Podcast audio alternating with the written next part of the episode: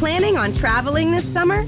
Make saving at the pump part of your plans with two times the fuel points from Harris Teeter. It's easy. Download your eVic coupon, and for every dollar you spend with your Vic card, you'll get two fuel points. That's up to $1 per gallon on quality fuel at participating BP and Harris Teeter fuel centers.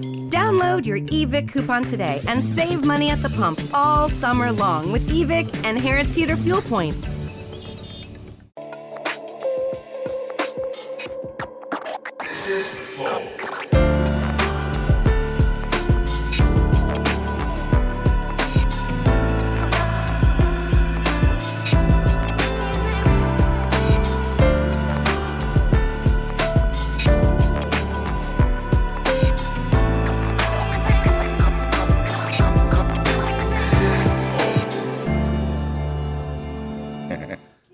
Salve, salve família, bem-vindos a mais um Flow. Eu sou o Igor, aqui do meu lado tem o Monarcão. Salve, salve. Hoje vamos conversar com o chefe Henrique Fogaça. Oh, aí sim. Firmeza, rapaziada. Porra, obrigado pela moral, cara. Obrigado por Obrigado vocês pelo gente. convite aí. Pô, gente, eu tô feliz, já vi tantas coisas tuas. É várias- é, já, a minha namorada ama Masterchef É. e ela ama ir em restaurante. Ela adora cozinhar Você também. já foi no sal? No sal, Não. no sal eu não fui. Tem que fui, levar mas eu fui ela, nos pô. outros. Eu fui, fui em vários seus, na verdade. Eu sou ruim de nome, não vou lembrar. O cão velho, né? que Cão vocês velho, já fui, conhecem. já Cão velho, comi várias gente boa. Tem o vezes. Jamile Jamile, já fui no Jamile. Já e fui o no Jamile. sal. E tem o sal grosso, que é no Rio de Janeiro. Que não tem em São Paulo ainda. Se pá, eu fui no sal, sim, viu? Só não É. tô lembrando, sim. Não tem, tem um negócio de jabuticaba? Molho de jabuticaba. Jabuticaba com cordeiro É, e um em cima você de um viu no purê. vídeo, né? Você não comeu. Eu comi, pô. Ah, comi, mentira. comi, cara. 71, hein? Fiquei pra fora ali, da, tipo, tava cheio o restaurante, aí tem um... Tem um pátio. E é isso, É, tem no um final da. Paulista. Aí tem um negócio na frente que é tipo um museu. É uma pô, galeria. É, eu fui, pô. aí, Ele puxou no vídeo hoje no Google. Bom, mas antes da gente continuar o papo, eu preciso falar dos nossos patrocinadores, Uhum. que hoje é o Insider, que é uma loja de roupa, é uma marca de roupa, na verdade. Insider Store. Insider Store. A gente tá usando, Estamos inclusive. usando Insider. E essa aqui é a Tech T-shirt, porque ela é aquela camiseta básica, porém ela é tecnológica. Ela tem tecidos que foram inventados assim, é, modernos, ela é ultra leve, ela é anti-odor, ela Aham. não amassa, ela não desbota. E então ela vai durar bastante pra você. Ela é bem confortável. É, parece ser. Eu tô ligado, esse tipo de camisa. Legal a malha, né? É, Vou fazer exercício também, né? Dá pra fazer Dá também. pra fazer pra também. Você faz exercício? Como você pode ver, não! Infelizmente não, eu gostaria. É, mas, pô, vai lá, compra aí as camisetas da, da Insider, Insider Store. Insider Store, não é isso? .com.br, é isso? insiderstore.com.br, usa o cupom Flo- FLOW12, 12% de desconto em toda a loja. Exato, valeu. Obrigado, galera da Insider, tá aí com o Flow. É nóis. Compra lá. Outra coisa, se quiser virar membro do Flow, é totalmente possível. Virando membro, você ganha acesso aos nossos concursos de sorte. Todo dia a gente dá uma coisa nova pra vocês. A gente tá colocando esse Lego Manopla do Infinito aí pra você montar, da Lego Dealers. É só clicar em participar. Se você tiver sorte, você vai ganhar. Tem o tênis da Yu Nero, tênis muito massa, só clicar em participar também. E um headset Kraken Razer, muito foda. Vai lá, vira membro e não perca essa oportunidade também, tá bom? E ajuda a gente. Manda mensagem também, são 400 Sparks, tem um limite de 10 mensagens, são 20 segundos no final do, do, é, de, de áudio e vídeo que você pode mandar, tá bom? Se quiser mandar uma propaganda, a gente lê a única propaganda no final do episódio, custa 50 mil Sparks e é um minuto de áudio e vídeo que você pode mandar aí pra gente, tá bom? Qual é o emblema de hoje, Jean? Caralho! Caralho, brabo demais, olha lá. Ô, que louco, mano. Que da hora. e as orelhas. Mano, é uma coisa que eu tô reparando em mim, que a gente vai ficando velho, as coisas que não param de crescer, orelha e nariz, né? O que interessa mesmo não cresce. É. né? Vai diminuindo, inclusive. Mas também pra que que cresce depois de uma certa idade já não sobe mesmo, né? Pô, que louco, hein, mano? Bem louco mesmo, viu? Então, se você quiser resgatar esse emblema no nosso site, tem que criar uma conta lá, mas é de graça. Tá. O emblema é cão O velho. código é cão velho. Que da Exato. hora. Da hora demais. Cadastra lá o código e mande a ver, tá bom? Gostei. Patrícia, arruma esse negócio pra nós aí. Não, a gente manda pra Patrícia ali, tá É mesmo? tranquilo. É, fica tranquilo. Camiseta. Ah, sim, é. inclusive eu tenho que entregar isso aqui, é um presente da Insider pra Ô, você, muito esqueci, foi obrigado. mal. É uma camiseta Poder massa fazer meu aí. exercício? Eu, opa. Vamos ver. Não tenho paciência pra abrir certo. Não, tem que ter cerimônia mesmo, não. Abre e manda ver. Ah, vem numa redinha, olha lá. É, é igual aqui, ó. Eu não conhecia, a Redinha conhecia. Ó, eu gosto de cheirar as coisas. Ó, da hora, hein?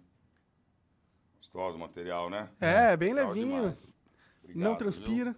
Da hora demais. Vou usar bastante, hein? Treinar. Boa. Voltar a treinar. Obrigado, mano. Da hora. Tu treina bastante? Tu malha bastante? Puta, cara, eu, eu gosto, mas eu não tenho. é, ultimamente não tenho treinado muito. Eu operei o ombro, tô meio zoado aqui e me- fico na correria direto, mas é importante eu treinar porque eu sou uma pessoa muito hiperativa, muito.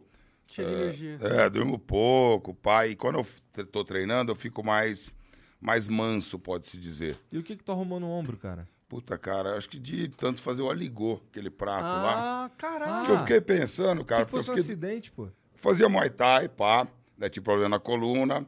E daí moto, tinha as motos seca-sovaco, guidãozão, pá. E aí eu fiquei durante anos, cara, meu, zoado o ombro. Melhorava, piorava, eu não conseguia. Aí gravando um Masterchef, acho que uns três anos atrás, uma temporada, eu não tava conseguindo pegar o talher pra comer, cara. Tava Eita. inflamado, zoado. E daí eu, eu operei na gravação do programa. São três meses e meio gravando. E eu falei pra, pra diretora lá, falei, ó, me desculpa, mas eu vou ter que operar. Daí eu, eu fiz uma operação, a gente gravou numa sexta, daí eu fui direto e operei. Tanto é que na, no- na, na temporada lá eu tô com a tipóia. Ah, pode crer. E daí, depois eu não, eu não sigo muito as coisas, fiz um pouco de fisioterapia, aí na correria não voltei. E aí fica esse negócio até hoje em dia me incomodando. Pode crer, pode crer.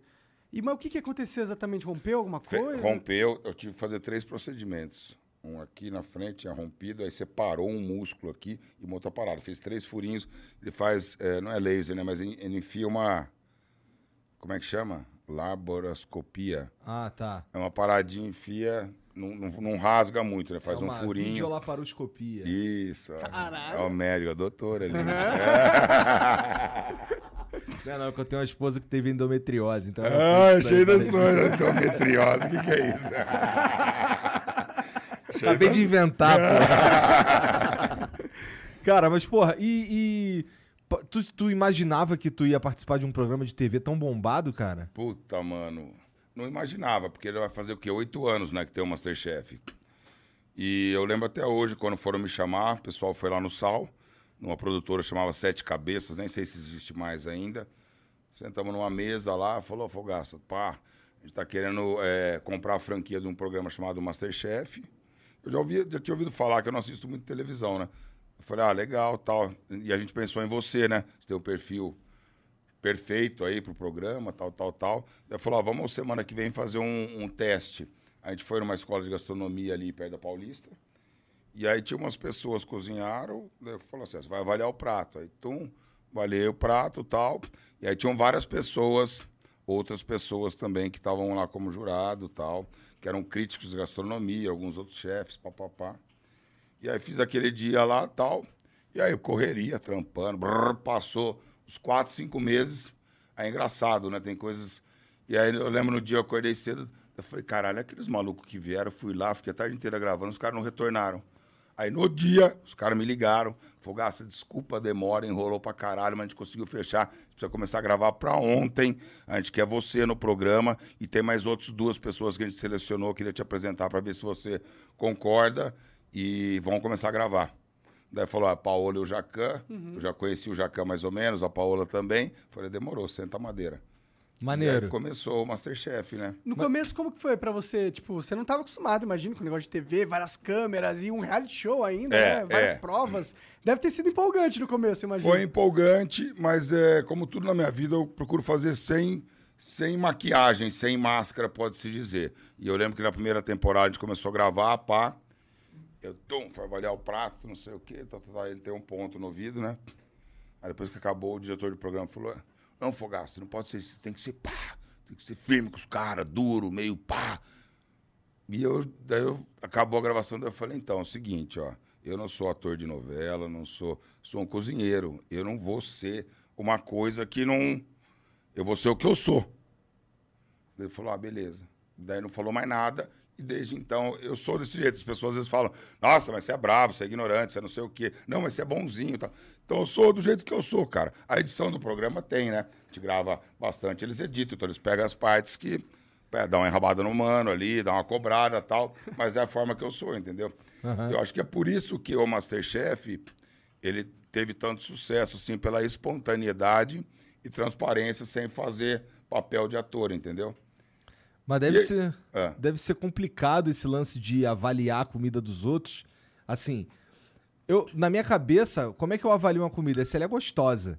E acabou. Mas vocês devem ter vários critérios pra pensar Então, nisso. mano, é porque essa vida de cozinheiro, né? Eu já tô quase que 20 anos cozi- cozinhando. Então a gente começa, de uma certa forma, a aprender técnicas, né? Aprender a trabalhar com o ingrediente da melhor forma, sem agredi-lo demais. Então a gente vai ponderando esses pontos num prato, né? Pô, a carne passou do ponto, tá um pouco mais seca. Esse molho podia estar um pouquinho mais ralo, tá muito grosso. Enfim, que é do dia a dia, né? É do dia a dia. Eu crio pratos, né? Quando eu vou criar um prato e hoje é, a comida a gente come com os olhos, né? Então, para eu criar um prato, cara, eu, eu parto de vários princípios. Eu falo, bom, vou fazer uma carne de porco. Uma carne, ela é meio rosada, a hora que eu for fazer, ela vai chegar numa cor tal. Falo, puta, por um ingrediente vermelho e um verde. Eu viajo nisso. E daí eu vou buscar um ingrediente que faça a harmonização. Entendi. A tua pira primeiro, então, é pra, pra conquistar o cara pelo visual. A comida é assim, né, mano? Você pode olhar um prato, se for feio, você não vai, você vai no bonitinho. O bonitinho Fato. pode estar uma bosta. E o feio pode estar bom pra caralho. Porém, visualmente, né? Acho que É é, porque é a primeira interação que você tem com a comida, né? É, você olha e fala, nossa, que da hora, bonito, né? Vou pedir esse prato. Então a gente come com os olhos, depois o olfato, O depois cheiro, o paladar, né? Pode crer. E eh, já chegou alguma vez que você tava experimentando uma parada e a comida era realmente ruim? Os caras No já Masterchef, É. já, já. Já, já. Já, ué, acontece. Mas tem gente que cozinha bem lá, e tem gente que cozinha mal pra caralho. Pode crer, mas eu imagino. É porque tem vários tipos de Masterchef também, né? Tem o Masterchef amador, o Masterchef... Tem o amador, o profissional, teve o Kids. É, esses três formatos, né? O Kids de criança teve uma temporada, mas os pais deram mais trabalho do que as crianças, né? Como sempre. Aí cara. juizado de menor, um monte de coisa pra liberar, imagem, Ah, tá. criança, É, papapá. com então, criança é teve uma temporada só, que teve um Ibope bom, porém não, não se renovou. Entendi. É um bagulho que tu curte fazer? Ou tu prefere ficar na cozinha? Mano, é, eu aprendi a curtir, né? Mas é. Não, eu gosto de fazer. É, ele deu uma dimensão muito grande para minha imagem, porque quando eu comecei o Masterchef, já era consolidado no meu restaurante. Eu tinha um restaurante há mais de 10 anos, eu tinha ganhado uns prêmios, pá, aquelas coisas. Porém, uma televisão aberta, né? E quando você fala de comida, você fala com, é, com pessoas, ser humaninhos de 2 anos de idade a 100 anos de idade. Entendeu? Porque ando na rua, nossa, meu filho é seu fã, os moleque três anos gosta. E é uma senhora de 150 anos de idade falou, ah, eu te amo, gosto de você. Então a gente entra dentro da casa das pessoas e todo mundo gosta de comer, né, mano? É. Então é aquela curiosidade de qualquer idade, né? Aham. Sim, é um programa muito abrangente, muito popular, né? Sim. Sim, com certeza. Que que, como, mas por que, que você começou? Faz 20 anos que você tá na cozinha, você falou, por que, que você começou a cozinhar? Por quê? É.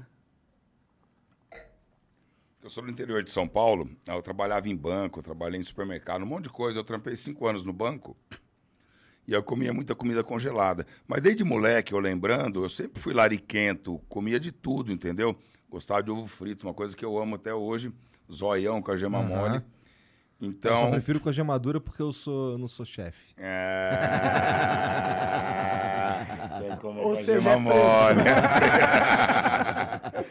e aí, mano, comia as comidas congeladas, papapá, aquelas coisas. E aí, num belo dia, numa bela larica, deu vontade de comer um bife em pano. Eu já contei essa história 300 mil vezes. O meu grande amigo e finado Kishi, que era sócio do Cão Velho, ele falava, Henrique, conta a história aí de como você começou. E rachava o bico, porque né, eu contei 300 mil vezes. Então, vou ser breve. E aí, deu vontade de comer esse, esse bife empanado. Eu liguei para minha avó. Falei, vó, como é que a senhora faz o bife empanado? Ela falou, ah, meu filho, você pega o bife, bate, passa no ovo, na farinha frita.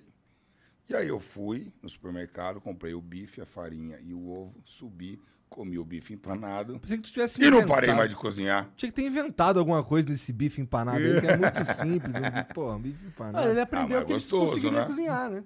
Então, foi o start de, Bife empanado é, o- é o bife é milanesa? Bife é milanesa, é. Tá, Ah, é o bife é milanesa. entendi. Clássico, adoro. É, eu também gosto.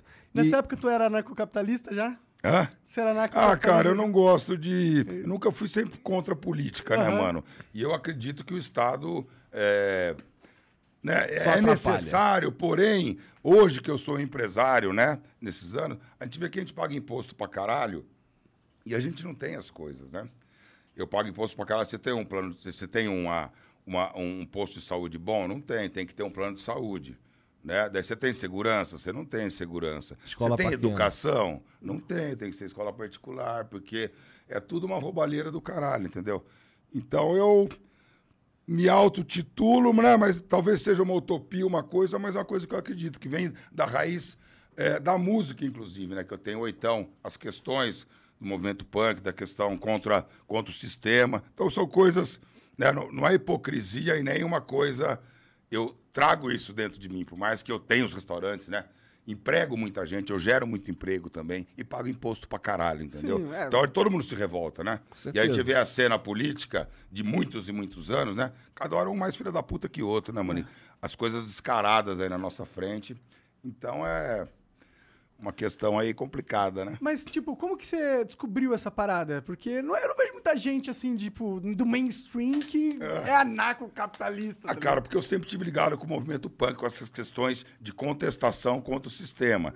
Só que hoje eu falo com propriedade, como eu falei pra vocês, que, né, hoje eu pago imposto pra caralho. Então a gente se revolta. Sim. Né? Até o pessoal que trabalha no SAL, esses tempos lá no Rio de Janeiro, falou, chefe, é, que a gente mudou o plano de saúde, que a gente dá o plano de saúde pra eles, falou, a gente mudou, daí ficou 10, 15 dias pra fazer a transição. E ele falou, chefe, fudeu esses 10, 15 dias, meu filho ficou doente, eu fui no SUS lá, ele tava com, é, com um dor de cabeça, sei lá, deram uma injeção de tétano nele. Filho da puta, não dá pra ir num lugar público, né? Aqui não tem, são péssimos profissionais. Não tô generalizando, né? Claro. Mas acontece isso, então é... É, é triste. Eu, eu também, eu pergunto isso porque eu também sou, não que Isso eu é um consigo... antissistema também. Eu, eu não É gosto do ser Estado, mano. né? É. Bem fácil. É. Não é? É, com o que a gente vê, o que a gente acompanha, o que a gente vive. Você liga o jornal, só passa patifaria, né? Sim. Só roubalheira, só pilantragem. Parece que a gente tá num, teatro macabro Num teatro e que a gente só aceitou que é isso. Tamo... Eu, eu sinto como se a gente não fosse verdadeiramente. Mas existe sabe? hoje uma, é, uma lei, uma brecha na lei, inclusive o finado Takashi, um amigo meu, que existe o terceiro setor, que você pode trabalhar. Por quê? Eu já sou um cara que sou benéfico para a sociedade. Eu tenho 300, 400 funcionários. Tinha antes da pandemia. A gente teve que fechar restaurante. A pandemia foi difícil. Essas pessoas aprendem comigo. Aprende. Quantas pessoas já começaram a trabalhar comigo da música, do hardcore, de tatuagem? Começaram a trabalhar comigo, ficaram um tempo, abriram restaurante, geraram mais emprego. Você entendeu? Sim. Então existe um lance do terceiro setor que eu quero até aplicar no cão velho, porque eu já sou um professor, posso dizer. Porque esses 20 anos que eu aprendi gastronomia, né? Por exemplo, o cara que entra lá, que sai da faculdade, ou o cara vai fazer um estágio. Às vezes eu falo, o cara vai fazer estágio, ah, não sei quanto que paga. A gente paga um tanto, dá uma ajuda. Foi você que devia me pagar. Porque você está pegando um negócio faz 20 anos que eu faço, você está aprendendo aqui agora, entendeu? Total. Com certeza. Sim. Se Quando o cara tu- for esperto. Quando tu não tá, quando tu não tá gravando, tu tá, tu tá no sal? Eu fico no, eu faço muita coisa, né? Fico no sal, no cão velho. Hoje, por exemplo, eu fiquei o dia inteiro com o Oitão, com a banda. A gente vai tocar em São Luís do Maranhão agora. Me fala, me fala sobre a Oitão, como é que é? O Oitão, então vai, eu vou falar porque vai acabar o podcast. E depois, então, primeiramente, eu vou dar uma meia para vocês. Porra, aí Olha sim. aqui, ó. Olha essa meia que chama Instinto Sujo. Sentado atrás de uma Aham. mesa, encardido, trampo do Maurão. Eu trouxe duas meias. Daí, como é que vocês vão fazer aqui? E uma escrita aqui, ó. Puta, velho. Já fudi a meia. Metal Punk, oitão. Bom, acho que é melhor tu me dar mais clara porque eu sou menos porco. Então, Caralho, Meteu você. essa. Caralho, maneiro também demais, cara. Dois discos que ele lançou em 2015, se chama Pobre Povo. Tá? Maneiro. Toma aqui, ó. Pobre Povo. Isso aí eu peguei. e as letras do Oitão abordam meio nosso cotidiano, nosso dia a dia, indignações, entendeu? Não com uma forma negativa, mas uma realidade, né? Nossa, mas Afogados tem restaurante, não sei o quê. É porque eu venho disso, entendeu? E o que, que veio primeiro? Veio o oitão primeiro? Não, eu sou roqueiro antes de ser cozinheiro. Minhas tatuagens vêm porque eu ouvia Iron Maiden e CDC com 11 anos de idade e olhava e pirava nos caras, tatu. Então, é, esse estilo de vida que eu tenho, né, precisando da tatuagem, vem por causa do rock. Entendi. Então, sou roqueiro antes de ser cozinheiro. Só que tem tudo a ver, porque cozinha é lindo o prato, né? É um glamour lindo, nossa. Muita gente vai fazer, nossa, vou fazer, ver uma Masterchef, vou fazer gastronomia. Vai lá tirar um dia na cozinha.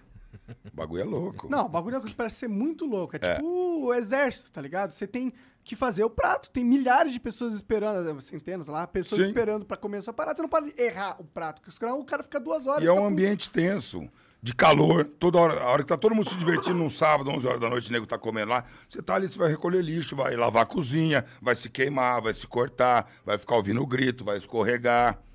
Tu pegou, quando você tava começando, pegou um chefes bruto que, que encheu o saco?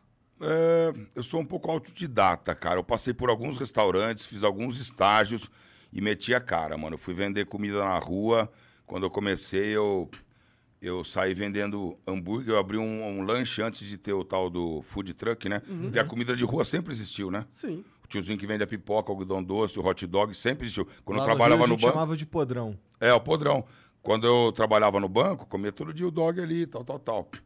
E aí, quando, na época eu era casado, né, com a, com a a mãe da Olivia e do João, meus filhos, e aí o meu ex-cunhado falou, ah, você tá cozinhando, não sei o quê, comprar uma Kombi.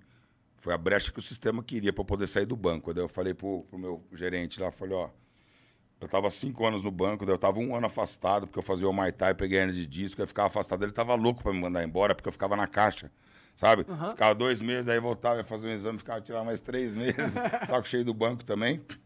E aí, foi quando eu falei, ó, foi na hora, né? Eu falei, ô Marola, queria fazer um acordo pra eu sair do banco agora.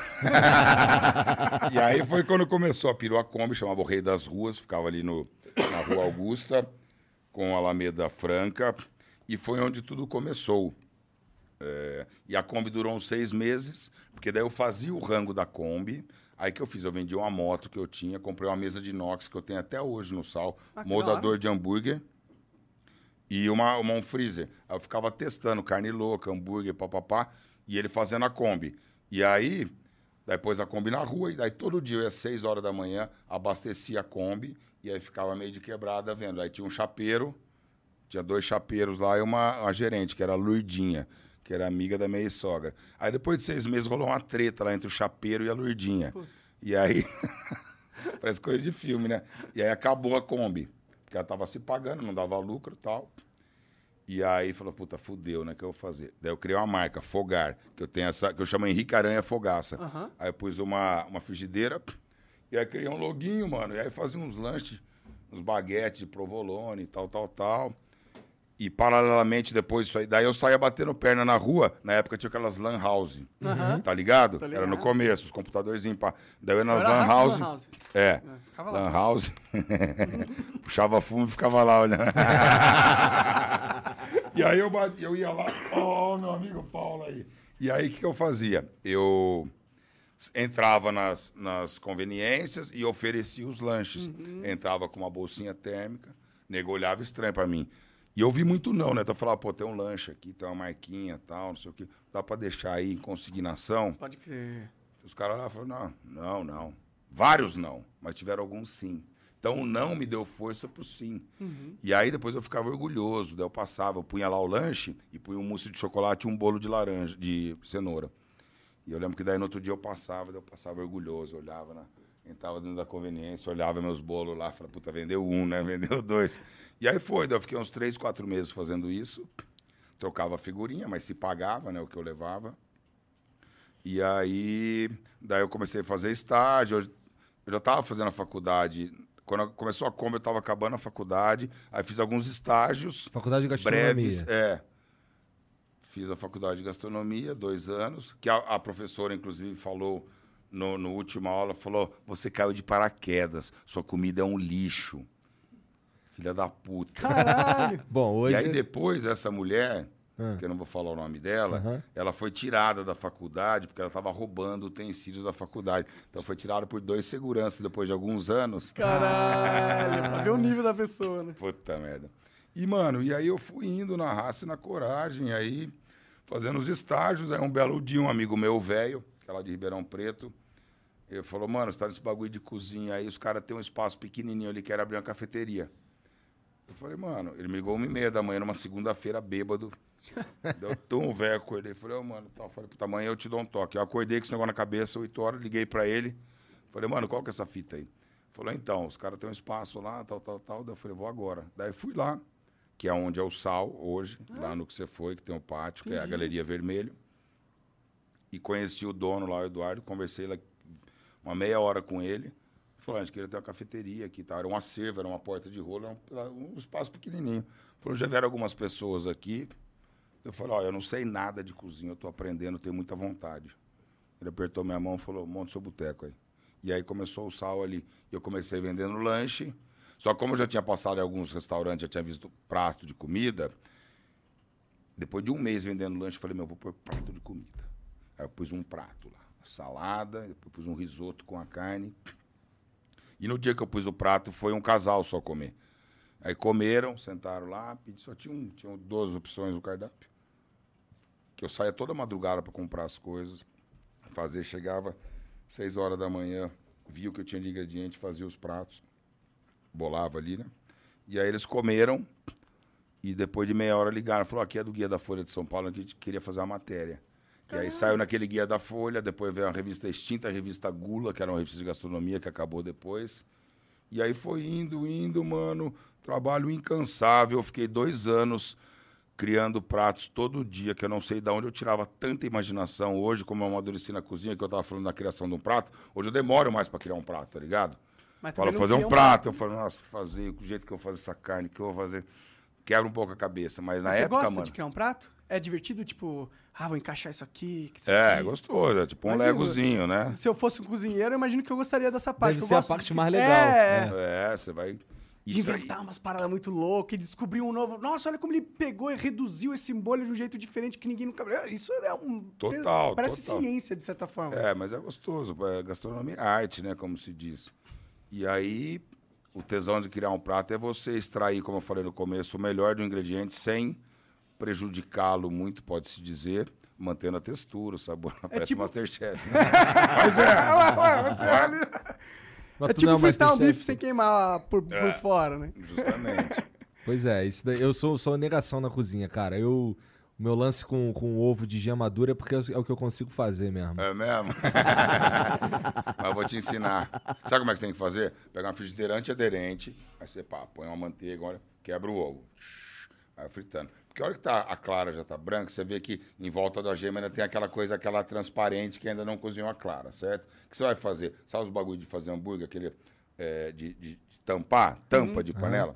Aí você vai tch, dar um, um toquinho com água ali, psh, um pouco, e você põe. Porque vem o vapor, a hora que você puser no calor, ele vai entrar o vapor, você põe aquela tampa, o vapor bate em cima e acaba cozinhando a gema e deixa ela molinha, cozida e não crua.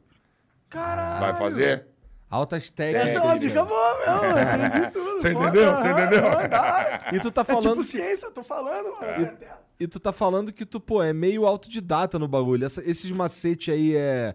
Não Era aprendi o erro, né? A gente vai acertando com os erros. Dá uma pesquisadinha ali e aqui, mas eu sou meio cabeçudo porque eu não gosto muito de ler, entendeu? Tem um monte de livro lá, mas eu, eu vou mais no feeling das coisas. Mais no erro pra até chegar no acerto. Entendi, entendi. E, porra, esse processo de criação de pratos aí que tu tá falando, que hoje tu, tu, tu arruma uns ingredientes muito louco. Eu sou mais do simples, do menos é mais, como eu falo, entendeu? Mas sempre aparecem umas coisas diferentes. Mas eu sou mais da, cozinha, da comida caseira, tá? porque às vezes acho que isso é nosso sal, que é. Pá, não, é rangão, tem essas criatividades que eu tenho, Aham. mas é. Ah, aquele negócio do É, eu ouvi comer, falar, eu ouvi falar em algum lugar você, eu- na verdade eu li em algum lugar você falando que é, a comida não é pra é, é para ser simples de mesmo. luxo. É. É que de uns 15 anos pra cá, com a gastronomia, voltando no food truck lá, no, virou muito glamour. E eu de uma certa forma, tive participação nisso, porque na época não tinha food truck, né? Eu fiz durante cinco anos um evento que chamava Um Mercado, em São Paulo, que eram barraquinhas de feira com chefe de cozinha. O primeiro evento a gente fez no Pátio do Sal. E a partir daí o negócio bombou tanto, mano. Tanto, tanto, tanto. Nem, nem existia Instagram na época. Eu lembro que era Facebook. E aí divulgou tal, o negócio ferveu. Fiz o evento da meia-noite às seis da manhã, lotou, parou a Consolação, parou a Paulista. E a gente foi fazendo esse evento. E como eram chefes de cozinha ou cozinheiros trazendo uma comida diferente da trivial, do hambúrguer, do hot dog, as coisas que tem na rua, aí foi nego crescendo os olhos querendo ter food truck. Tanto é que eu e meu sócio, na época, participamos de uma assembleia para poder legalizar e liberar o food truck. Legal. E aí começou a ter food truck pra caralho. E depois de um tempo a gente parou com o mercado porque ficou banalizado, porque entrava muito nego, os playboy que queria ser, ah, tem um food truck. Então o que era para ser, para não ser um artigo de luxo, uma comida acessível a todos, Virou. virou o bagulho que sei lá era 50 conto hambúrguer aí, entendeu? Então moiou. Então até que hoje nem tem muito food truck. E eu falei na época, eu falei, você vai ver, mano, éramos food truck em qualquer esquina. Eu falei, vamos ver daqui uns dois, três anos, o nego não vai segurar o bang. E foi, foi morrendo, morrendo. Hoje tem pouca coisa, mas na época, há uns seis anos atrás, sete anos É, atrás, eu lembro. era food Ah, truck, é dar pau, né? Ah, no Brasil todo. Não só aqui. É, é. Tu tem. Eu, eu sei também que tu tem umas paradas de social, né, cara? Tu ajuda uns. Sim. Tem uns projetos social aí. Sim, eu Me fala sempre um ajudei, cara. isso. Eu tenho, eu sou atrelado com chefes especiais, que são crianças com síndrome de Down, que eu já estou com ele, eu sou conselheiro dele, já estou há mais de 10 anos, que a gente dá aula para as pessoas, porque tem níveis de síndrome de Down, né? Então, é... E quando essa pessoa perde os pais, ela fica sozinha. Então, né, na, nos chefes especiais, a gente passa um pouco do que para a pessoa se virar, aprender a arrumar uma cama, fazer uma comida. Então já estou atrelado com eles há bastante tempo. Tenho esse negócio meu da rua. Na, na pandemia a gente fez a marmita do bem, distribuímos mais de 100 mil marmitas. Caralho. Perdendo as comidas lá no centro de São Paulo. Mais de 100 mil? Mais de 100 mil marmitas. Caralho! Caralho, mano. Marmita pra caralho, Isso é muita mano. gente almoçando, mano. Muita gente. Muita gente mesmo. Não, mas todo dia a gente levava 300, 200, 400. Ficou muito tempo. Então, eu acho importante a gente poder, se todo mundo tivesse uma consciência é, né, de poder, você, tem, é, você é um pouquinho abastado a mais de poder ajudar ao próximo sem ser tão egoísta, porque faz parte do ser humano, né? O egocentrismo o egoísmo. Mas se você conseguir olhar um pouco para o lado, a gente sana um pouco o ódio da politicagem, por exemplo. Porque está fazendo, fazendo a minha parte, como eu te falei. Eu gero emprego, faço as coisas. Além disso, eu procuro. Eu não vou resolver o problema do mundo. Mas cada um pudesse resolver no seu bairro, na sua quebrada, porra, mano, tem condições de fazer uma vaquinha aqui, um bagulho, ajudar o fulano que tá ali, tá fudido, a família que tá ali. A gente teria menos miséria na rua, né, mano? E mais oportunidade. E eu E acredito- isso, isso é um, um- um ato de protesto também. Total, total. Isso é atrelado completamente com, com a música, com, com a contestação. E é o que eu questiono também, né? O Oitão, temos aqui o Paulo, empresário do Oitão. Salve, Paulo. Salve, Paulo. Paulo Miliano aí no rock também. E se as bandas tivessem essa mesma consciência de não só é, falar nas letras e protestar e xingar e fazer ativamente. Nossa, voou um Eu vi. catarro aí. Fizesse algo em prol do bem da sociedade, dos menos favorecidos, a gente teria algo Eu mais. acredito que, inclusive, não vai vir da política a solução, mano. Não vem. Eu não acho que vai vir o Então. governo e vai passar um programa foda que vai. Não. Eu acho que eles vão impedir o progresso, desacelerar a terceira, o terceiro poder. Terceiro setor. O terceiro setor, o máximo que eles conseguirem, Aham. porque eles sugam o terceiro setor, eles vivem do terceiro setor. Total. Mas mesmo assim o terceiro setor vai vencer, a gente vai se organizar, a internet vai ajudar e a gente vai começar a ter mais poder que o Estado, eu acho, eventualmente. Ah, mano, isso junto. seria o ideal, né, velho? É. Tinha que É porque tem muita pobreza, né? Tem coisas. muita desigualdade e pobreza que as pessoas precisam, né? E o Estado está aí para suprir essas necessidades, mas eles não suprem de uma forma correta, porque o tanto de imposto que toda a população paga poderia ter. Você vê que em países de primeiro mundo, né, que tem o socialismo, é, funciona. Na Finlândia, né? É países menores, né? Tem 6 milhões de habitantes. Mas ali o, a filosofia do punk, de, de todo esse contexto, funciona. Porque lá. Porque o Brasil é o quintal de casa que já vem a- essa sujeira de um monte de coisa, de corrupção, né? Então, países mais evoluídos, pode-se dizer, porque o ser humano é a mesma merda em todas as questões. Mas uma edu... Porque a base de tudo é educação. Se tem educação, você sana essas coisas. Então você vê, lá paga imposto pra caralho, mas tem. O cara não vai ter que ter um plano de saúde. O cara não vai ter que. O cara ganhou dinheiro, não vai ter que ter um segurança, um carro blindado. O cara tem, porra, Entendeu? saneamento básico. Total. né? Não, e Total. fora que se, se ele tem essas coisas básicas, existem outras coisas fodas que o governo também, tipo, consegue acordos com outros países, Total. consegue passaportes fodas, consegue oportunidades, consegue abrir empresas aqui. Mas o Brasil não faz nada disso, infelizmente. Sim. Não faz. Esse, esse dentão de javali aí no teu peito aí, tu caça javali, cara? Eu não caço javali. Eu ganhei, mano. Eu ganhei É? do mano aí que é segurança, pá. Porra, daí ele sinistro demais. É da hora né? demais. louco, né? então, mesmo. E o javali, ele é muito louco. E eu tenho um prato de javali lá, falando em pratos. Aham. É um prato que eu demorei pra chegar no... E é um prato que tá lá há mais de 10 anos no restaurante. Porque ela é uma carne que não é muito gorda. Existe o java porco, né? Que é o cruzamento de javali com porco. Que ele é mais gordo, tem mais gordura. Mas o javali mesmo, o selvagem, ele não tem muita gordura. Então é uma carne difícil de você trampar ela, porque ela fica seca. Pode crer. Mano, eu fiz de um jeito, eu fiz de outro jeito. Fiz na panela de pressão, eu fiz no forno, eu fiz isso aqui. Eu falei, caralho, não chegava no ponto, mano. Eu falei, mano, desencanar desse javali. A hora que eu falei, automaticamente eu falei, não, eu sou cozinheiro. Eu vou achar a melhor forma de fazer. E aí comecei a testar de outras formas. E aí eu trabalho com uma banha de porco junto com esse ragu que eu faço de javali, que aí deixa ele mais gorduroso, mais suculento, entendeu? E é um prato que eu faço, é um ragu de javali com nhoque de mandioquinha. Da hora. Então foi um prato. Esse prato demorou pra parada. caralho pra eu fazer, mano. Meses. Pra eu chegar no bem e falar, mano, é agora, tá pronto. Isso aqui, dessa forma vai sair. E é um prato que tá lá, 10 anos não sai. Quando a comida é boa, ela é boa pro resto da vida, né? É. E é bom que o javali a gente tem tanto aqui no Brasil, né, mano? Que é, Tem. bom- é, Se alguém conseguir trabalhar essa carne pra que ela seja melhor. É, até liberaram a caça, eu acho que no É. mundo, É. não sei se aqui, porque tanto, e eles destroem as plantações, Sim, eles É. comem peste. tudo, é, é uma peste. É, eu É te a perguntei única se tu é caça, caça. porque aqui pode caçar essa É. porra, entendeu? É. É. Não, não caço. Eu vejo os caras caçando com Ó, preciso jeep. dar um presente pra vocês. Manda aí. Tem alguns presentes, uns que vocês vão ficar bravos, mas eu vou dar. ó, isso aqui, ó. Cadê o povo aqui, ó? Tô lançando uma linha de faca, ó. Se liga Da aqui. hora. aqui ó, de- dessa marca aqui. Deixa eu ver. Então, deixa eu ver o que tem aqui que vocês vão dividir. Você cozinha? Vai ter que cozinhar, hein, mano? É, a minha namorada, ela, ela tá tentando virar Masterchef. Tem as coisas aqui, ó. Tá, tá entrando agora no mercado, tem faca de pão. Aqui, ó. É legal, mano. Ela tem um detalhe tipo universo faca na faca. chefe, ó, tem assinatura. Porra, maneiro demais. Várias estrelas, Não, né? É Maneiro demais. Onde que tu vende isso? Puta, mano, eu não sei exatamente. Mas os caras vão distribuir por- pelo Brasil todo, mano. Pelo Brasil todo. Caralho, que Ó. animal. A Patrícia que separou, faltou uma tábua, hein? Ah, a tábua pode ficar com o Monark. Pronto, eu Por fico. favor. Tá aqui, Eu ó, e fico tem essa resto. sacola. Eu já vou dar as coisas que eu tenho que dar. Já vou fazer... Ah, não! Tem dois kits, velho. É? Puta merda. Toma aí. É um de cada. Eu desmembrei tudo, eu não sabia. Ah, tudo Não, bem, mas tem tudo um- bem. Então junta quem vai Junta- juntar. Junta, aqui, junta tudo. aqui, junta aqui. Boa. Ó, pra Mas cozinhar, hora, hein, mano. Da hora. Ô, mas Presente pode ter pra certeza caralho. que vamos. Ó, já vou dar tudo que eu tenho pra dar. Vou me dar o aqui. vermelho aí.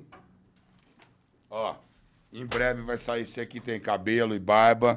Vai sair. Eu faço mil coisas ao mesmo tempo, né, mano? Além de cozinhar, eu gosto de desenrolar no- nas coisas que eu acredito tem a ver comigo. Só que aqui não tem nada, só tem isso aqui, porque ainda vai ser lançado. É um produto de barba, chama Underbeard. De barba, de cabelo, tá? Esse aqui é o logo. A gente vai começar, mas por enquanto a gente está montando todo o plano. E o que que vai ter nessa marca aí? Vai ter pomada modeladora, balme, óleo de barba, essas coisas que Tu tem. é um né? cara cuidadoso com a tua... Com Eu tua- nunca fui, mas ultimamente eu tenho sido. É? Porque eu tô com 47 anos de idade e a vida passa assim. Mas a minha cabeça é de 12 anos. Toma aqui Valeu, um pra obrigado. você, um pra você. Tem mais aqui, ó. Foga- Ó, fogaça, mó merchan do caralho.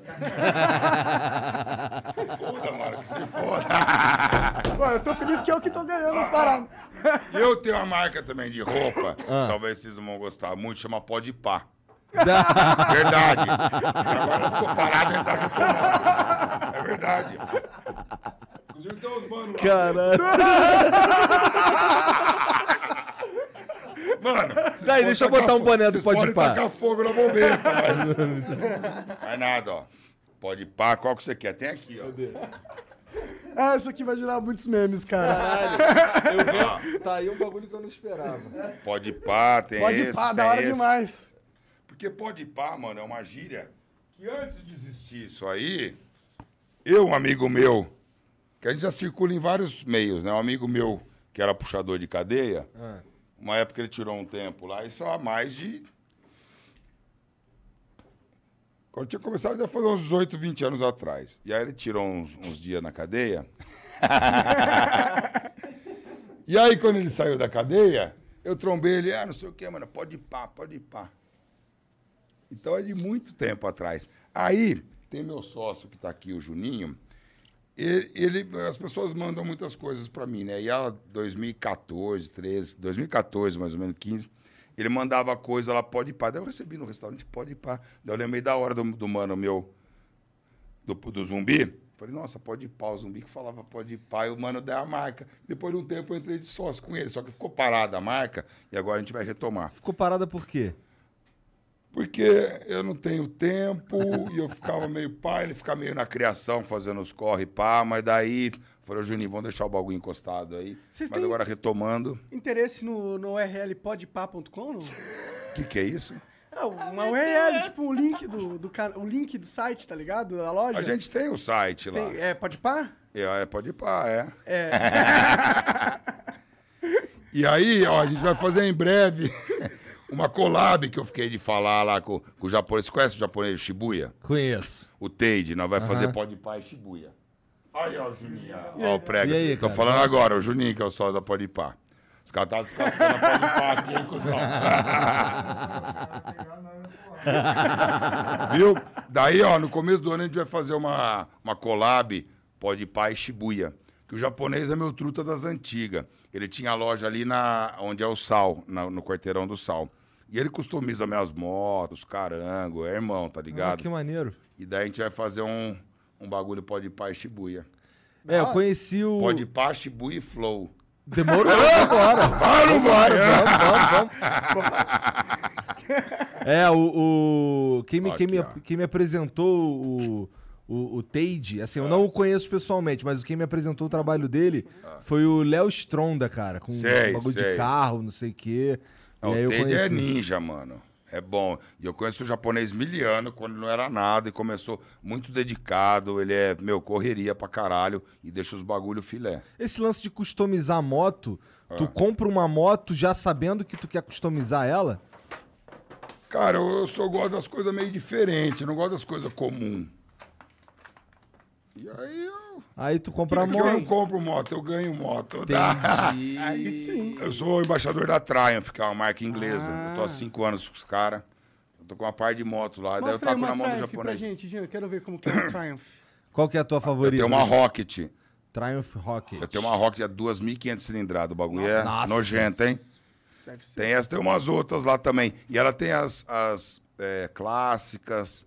é, Caralho, que coisa é linda, cara. Esses Ó, a detalhes Rocket aqui. é só essa daqui, ó. A minha eu fiz com o japonês, uma preta.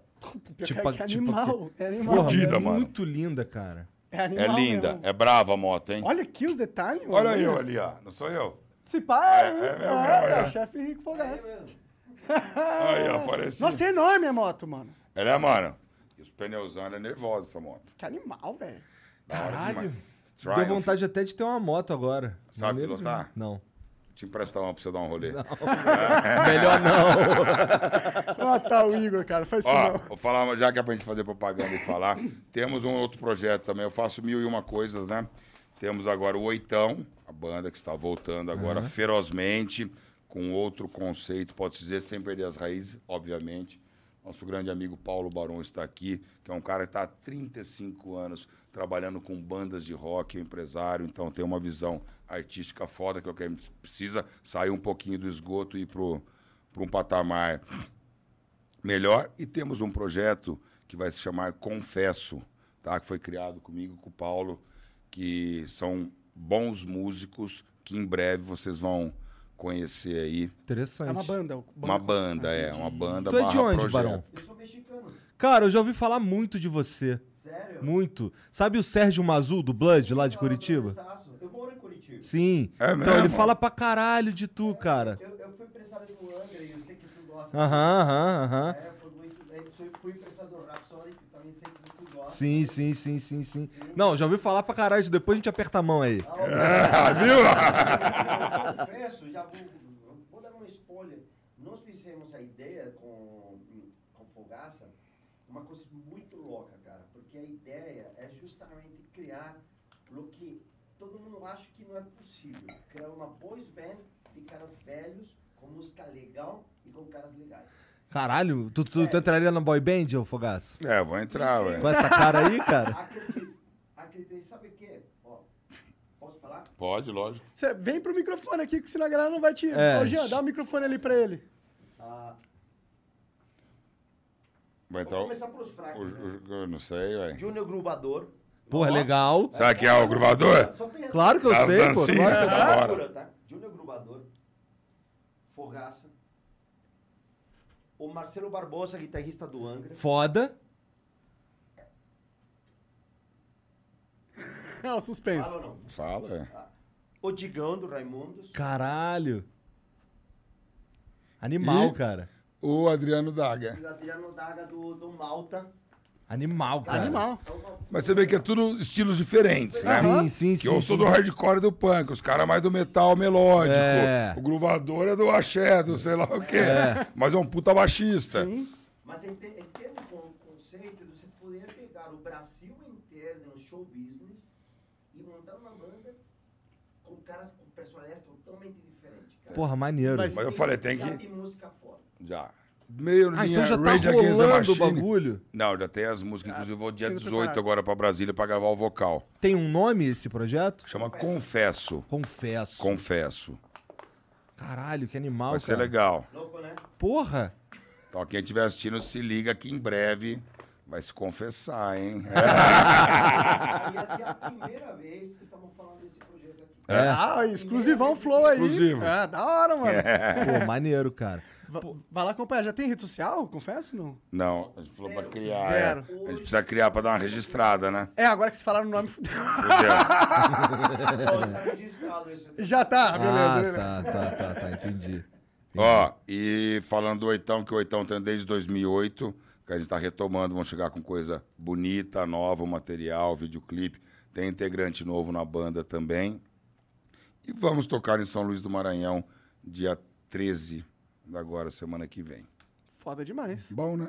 Pô, Então tá eu faço demais. coisas que eu amo, né, velho? Depois de velho, não dá pra gente fazer coisa que a gente não gosta, né? Você tá se sentindo bem com a sua vida ultimamente? Se sente satisfeito? Tô, preciso de um pouco de terapia, assim, né? Ah, todo mundo Porque é importante. Ah, tu meteu essa, Monarcão. Ah, eu sei que eu, é que eu sou antiterapia da galera É. aqui, mas eu, eu sei que, às vezes, sabe que eu tava pensando esses dias que eu devia ir? Eu acho que você devia ir. Devia? Incrível. Problemático? um Acho que todo mundo devia ir É na... importante. É. Eu não tenho ido, né? Eu falei, falei, mas é importante, porque são mil fantasmas na cabeça, mil coisas. Na hora que você vê, eu não tô dormindo, eu não tô direito com meu filho. Eu tenho uma filha especial também, a Olivia, que eu queria falar também, Aham. que elas tratam com canabidiol. E a gente Ah, vai lançar agora em breve um Instituto Olivia, foda, para também entrar na veia do sistema e pegar o Estado, já que a gente paga imposto, e poder fornecer esse o medicamento, o canabidiol, é para milhares de pessoas que não têm condições. Só que a indústria farmacêutica, ela trava por quê? Porque eles ganham muito dinheiro, né? Só ali, o canabidiol é Parkinson, é ansiedade, é depressão, é Alzheimer. Tem uma lista de umas 30, 40 doenças, Sim. mano, que o bagulho deixa bem.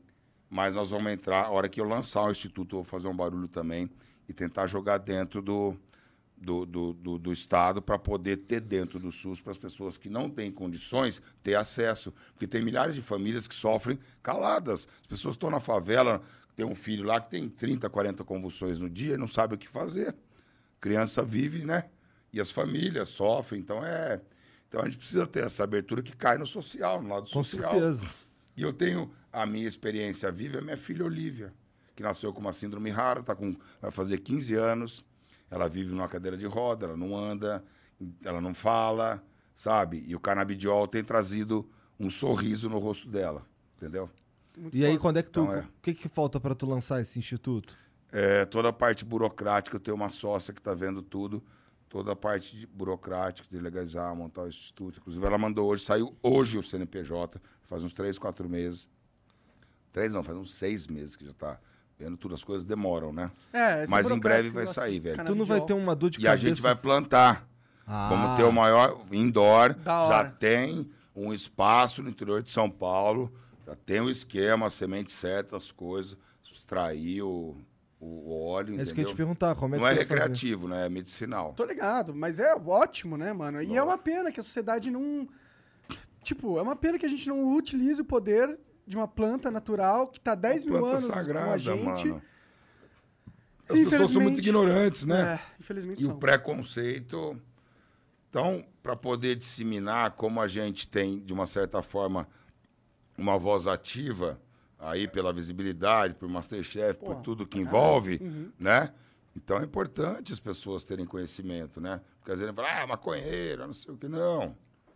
É um óleo extraído de uma planta que É um remédio. tranquiliza as pessoas Sim. que têm E é alguma bem menos, é menos efeitos colaterais, porque eu sei que tem esses remédios aí, a maioria, esses químicos, não sei o que, que tem vários efeitos colaterais. Aham. É. É uma pena, é uma pena mesmo que a sociedade não, não abrace. Já, Não, mas vai abraçar. já experimentou um hidromel, cara? Hidromel, então, o pessoal lá de baixo me falou. É. Deixa eu ver. Só põe o gelinho que ele tá meio quente, ele quente não é muito bom. Quer dizer, é bom, mas não é né, o ideal, né? Vamos ver o que, que tu Esse acha. gelo aí tá limpo, mano? Branco Ah, cara, a pra tem caralho. uma máquina É. de gelo. Cara, cheio de negocinho. aí. É Masterchef, né, mano? ah, o gelo quando tá branco tá sujo? Eu não sei. Eu não pô. sei. Vamos ver o hidromel.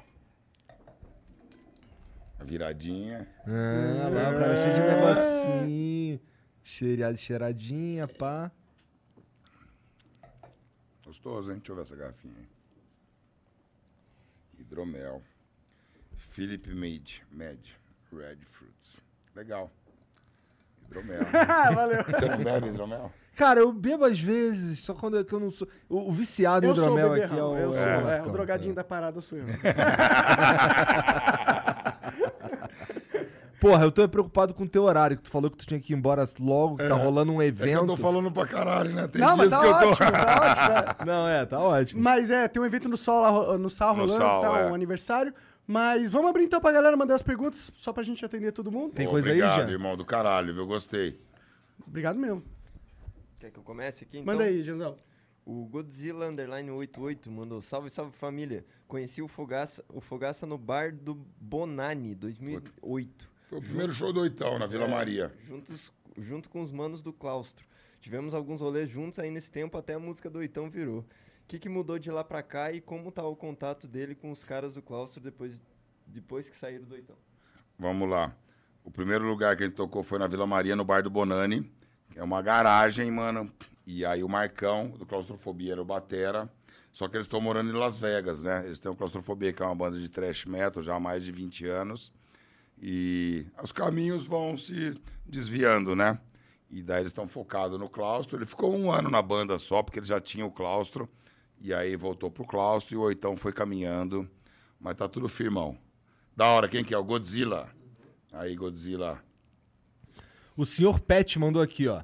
Salve Fogaça, o maior pick blinder brasileiro. Ah, Eu assisti todas as temporadas do Masterchef sem querer, por causa da minha mãe, que assistiu cada uma, das, cada uma umas três vezes. Ela é muito fã. Por favor, manda um beijo pra Dona Rose. Dona É. Rose. Ó, beijão, hein? Aí ele continua que o pai dele não gosta muito de tu porque ele tem ciúmes. Não dá nada, Que não. doideira. o Zero Heavy mandou. Aquele salve Fogaça, te conheci no Hangar 110. Sua presença de palco é foda. Pô, que da. Fogaça, eu sinto que está muito próximo um novo momento pro rock nacional. O que você teria pra dizer pra quem quer iniciar uma carreira com banda de rock? Sou baterista. ter muita persistência, dedicação, é, um conceito embasado do, que- do que você quer é, mostrar através da música, porque é uma é uma é, é um movimento corporal, né, musical, que você passa uma mensagem. Então é ter muito dentro de si o rocker, né? O verdadeiro rocker. Não adianta querer ser roqueiro por ser roqueiro. Tem que trazer. dinheiro. Você tem que, é, tem que trazer conceitos e, e bases aí fundamentadas através do rock, né? Pra ser um bom, ter uma boa banda. Total. O Kaique Oliveira manda aqui, grande fogaça. Minha esposa é só fã. Ela manda muito na cozinha, estuda bastante, mas não tem coragem de se inscrever no Masterchef.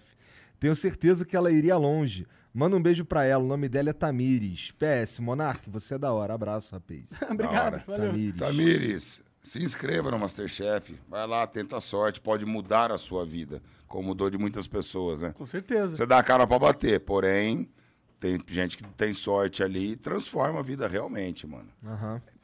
Quem que foi o caso? Quem que foi o cara do Masterchef que você mais ficou impressionado que aconteceu depois da- dele sair do Masterchef? Do Masterchef, Teve aquela menina lá. a Elisa foi a primeira que ganhou. Qual menina? tá- a Heaven, tão- eu tava a pensando. Heaven. Eu sei que ela ficou bem famosa na edição. Teve um outro. A Heaven, inclusive, era do Rio de Janeiro. Aham. E na pandemia eu fechei um restaurante lá no shopping Village Mall, na Barra da Tijuca. E quem pegou o restaurante foi A a Heaven. Ah, tá E esses certo. dias eu encontrei ela aqui no, no restaurante de sushi. Ela, oi, chefe, tudo bem? Nossa, tô com o restaurante lá, que legal tal. Tinha uma puta estrutura o restaurante, né? É uma pena eu falar isso, mas começou a pandemia, fudeu, né? É, a pandemia deve Ó, ter sido fumar, hein? difícil. Você fuma também? Pode fumar? Pode fumar, pô. Preciso parar de fumar, que esse cara... Pouco... Fica à vontade, caralho. Fumar, preciso parar de fumar. Não atrapalha na tua voz, não, pra cantar? Atrapalha um pouco, né? Ih, ó, chegou até um boné do Cão um Velho. bonezinho, aí Cão sim. velho, eu não falei, nós falamos do cão velho no Falamos. começo. Cão velho da hora.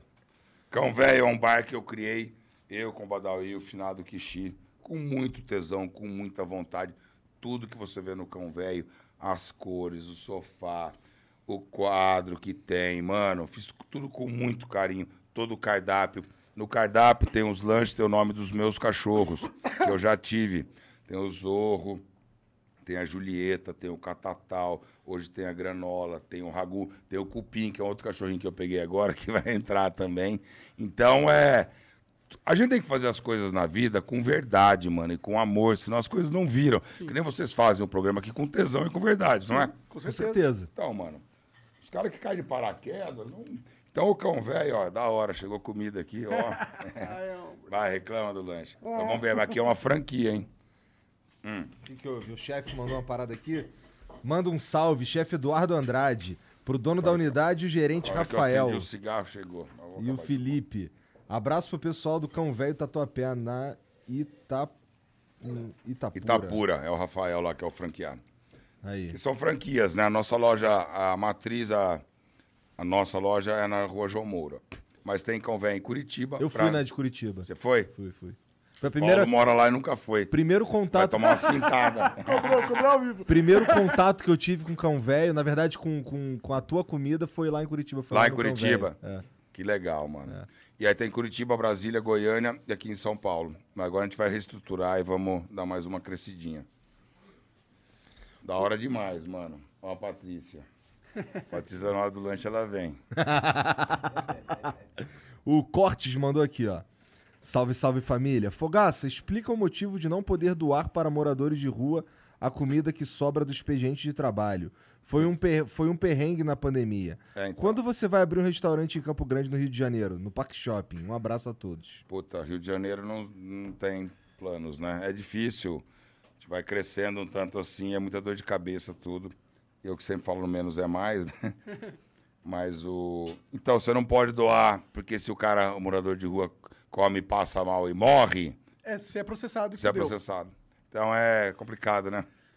É complicado, eu acho Esse muito monte injusto. de lei que É. diz que o cara morrendo de fome, você não pode doar comida pro cara. Tem que jogar no lixo e aí É. vai lá pegar no lixo.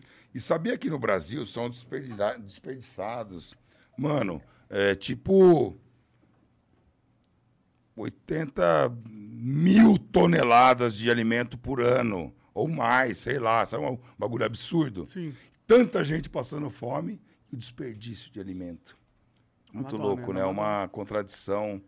E essa lei, da, essa lei aí que impede dos restaurantes dar sobras tá ajudando nessa parada, né, mano? Tinha que passar uma lei assim, tipo, restaurante quiser dar sobra, se alguém quiser pegar a sobra do restaurante, ela fica Total, com a responsabilidade da total. saúde Aham. que vai acontecer com ela, pô. Sim. Era só passar Mas o uma lei. Estado controla. O controle do Estado, do ANCAP, que a gente falou, vem tudo disso, né? Sim, tinha que acabar com essa porra, mas tudo bem, né? Não vai dar.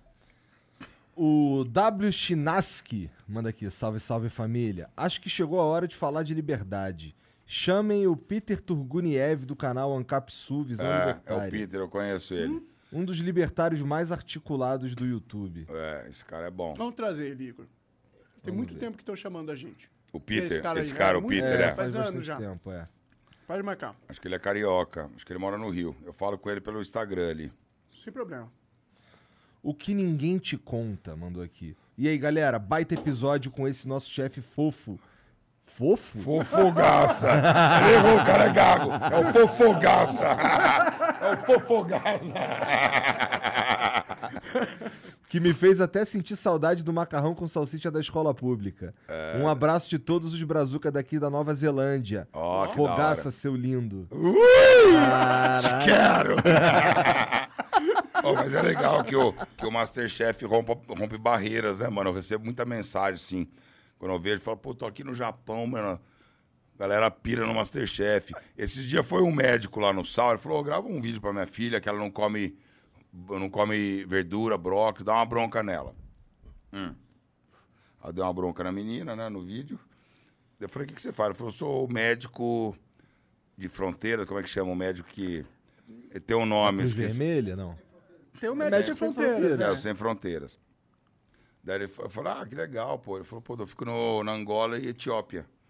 Ele falou, você sabia que na Etiópia o pessoal ama você? Eu falei, o quê? Ele falou, na Etiópia o pessoal assiste o Masterchef, acham você diferente, gostam pra caralho de você. Eles legendam pra Etiópia, é isso? Vê pelo YouTube, né? Acho que deve ter Pode legenda. crer, caralho. No louco, né, mano? Cara, Como chega como- é, nos chega lugares. nos lugares muito tirando loucos. o Na BBB, Etiópia. eu acho que o Masterchef é o segundo maior re- reality do Brasil, não é?